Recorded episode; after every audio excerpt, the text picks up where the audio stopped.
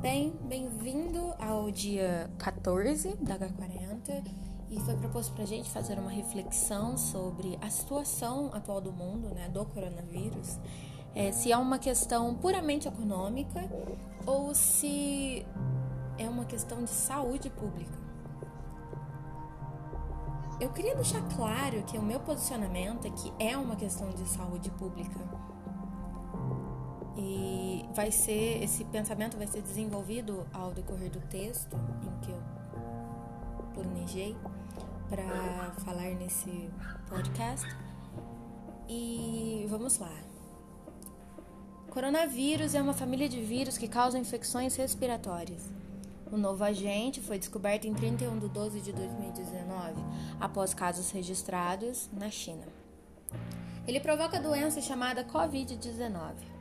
Hoje, dia 9 de 6 de 2020, os dados mundiais mostram que já foram confirmados 6,93 milhões de casos, dentre eles 401 mil mortos. Os dados do Brasil, eles não estão sendo divulgados da maneira correta, pois, é, segundo várias notícias, o Brasil ele está sendo destaque no mundo por esconder dados de mortes decorrentes do Covid. E isso por si só já é desesperador. Bem, o Covid chegou no país no final de fevereiro e logo foram tomadas providências para tentar conter essa pandemia. Dentre elas estavam o isolamento social, portanto, escolas, centros comerciais e outras instituições foram fechadas e a aglomeração de pessoas proibida por tempo indeterminado. Apenas os serviços essenciais, como exemplo saúde e energia elétrica, foram mantidos. O decreto dessa medida foi crucial já que o vírus é altamente contagioso. Dessa forma, o confinamento, na teoria, iria diminuir o contato humano e assim diminuir o, o número de infectados. Porém, na prática, as coisas estão um pouco diferentes. No início do isolamento, muitas pessoas acharam que eram férias e lotaram praias, bares. Isso nos leva a vários questionamentos. Será que é tão importante pensar na saúde do próximo? O que nosso presidente tem a dizer sobre isso? Jair Messias Bolsonaro tem uma opinião muito curiosa sobre o corona. Em um pronunciamento oficial, o presidente afirmou que desde o início da crise, o governo se preocupou em conter o pânico e histeria e também comparou o Covid-19 a um resfriadinho, ou até mesmo uma gripezinha. Outros pensamentos também foram expressos. Dentre eles, podemos destacar o fato de que, segundo o próprio, o que se passa no mundo mostra que o grupo de risco é de pessoas de acima de 60 anos. Então, por que fechar escolas? E ainda completou. Raros são os casos fatais de pessoas sãs com menos de 40 anos de idade.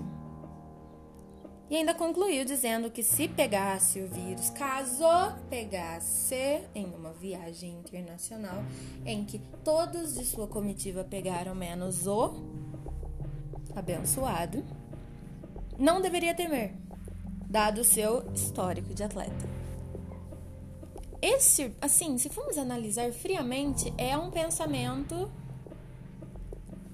bem equivocado e bem vazio, certo? Que é um pronunciamento que não precisava ser feito,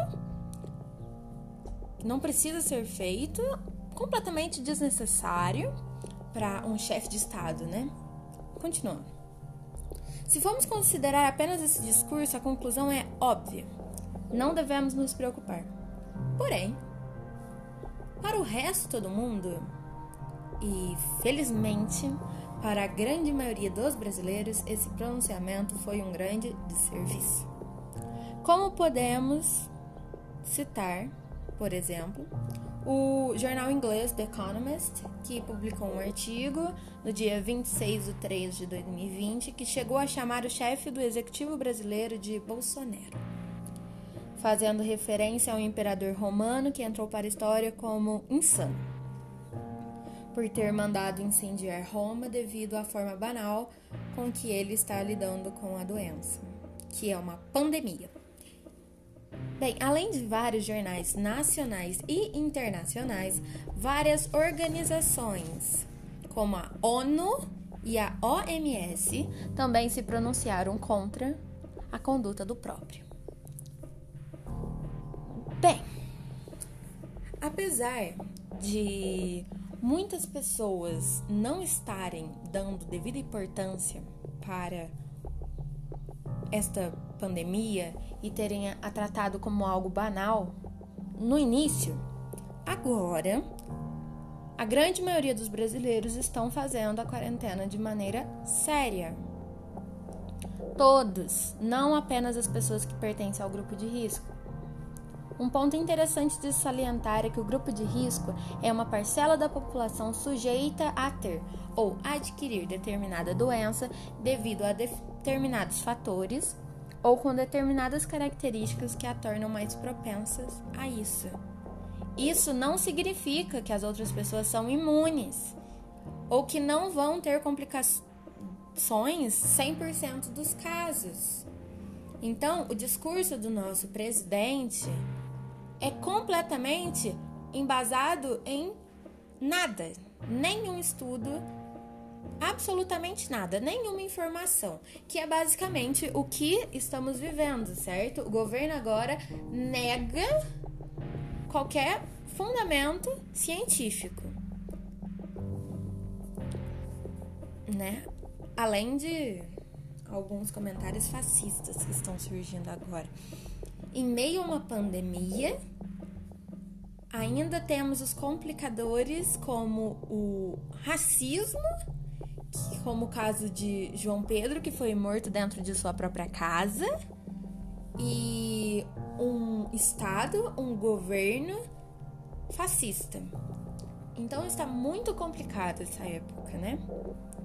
Voltando ao coronavírus, é, é uma situação de saúde pública, porque não apenas é, se não tiver a quarentena, vai ter milhares de casos que não vão ser notificados. Vai lutar, lotar esses casos vão lotar o nosso sistema de saúde. Então, outras pessoas com doenças que podem ser consideradas mais graves, mais letais, também não vão ter atendimento. Então não vai afetar apenas as pessoas que contraíram a doença, mas sim as outras que já têm uma doença pré-existente e que não vão conseguir ter tratamento. Então, o decreto de um de um estado de calamidade no sistema de saúde é eminente se essa situação continuar do jeito que está. Bem, concluindo, por felicidade geral da nação, as pessoas, de maneira geral, se conscientizaram que o isolamento é vital para conseguirmos sair dessa situação, pois evita a exposição de cada vez mais pessoas ao vírus e tenta tenta, vulgo no tentar, diminuir as chances de um colapso no sistema de saúde.